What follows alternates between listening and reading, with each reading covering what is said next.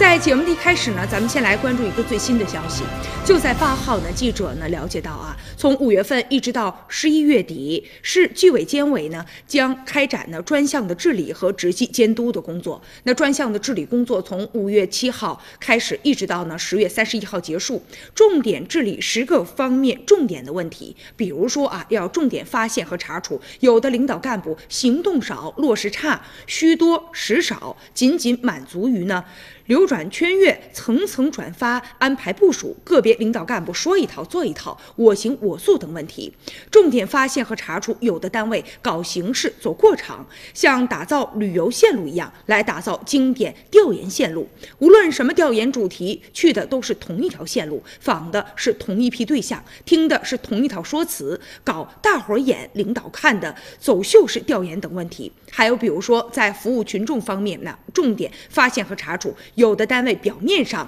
推进了服务型政府建设，而其实呢，可能啊有的这个政务服务热线电话长期无人接听，有的一些呢政府的网站更新的内容主要是领导的活动，那政务公开、便民服务等栏目呢几乎成为了僵尸的栏目等问题。一些地方呢热衷于打造领导呢可视范围内的项目工程，而不考虑客观实际等等一些问题哈。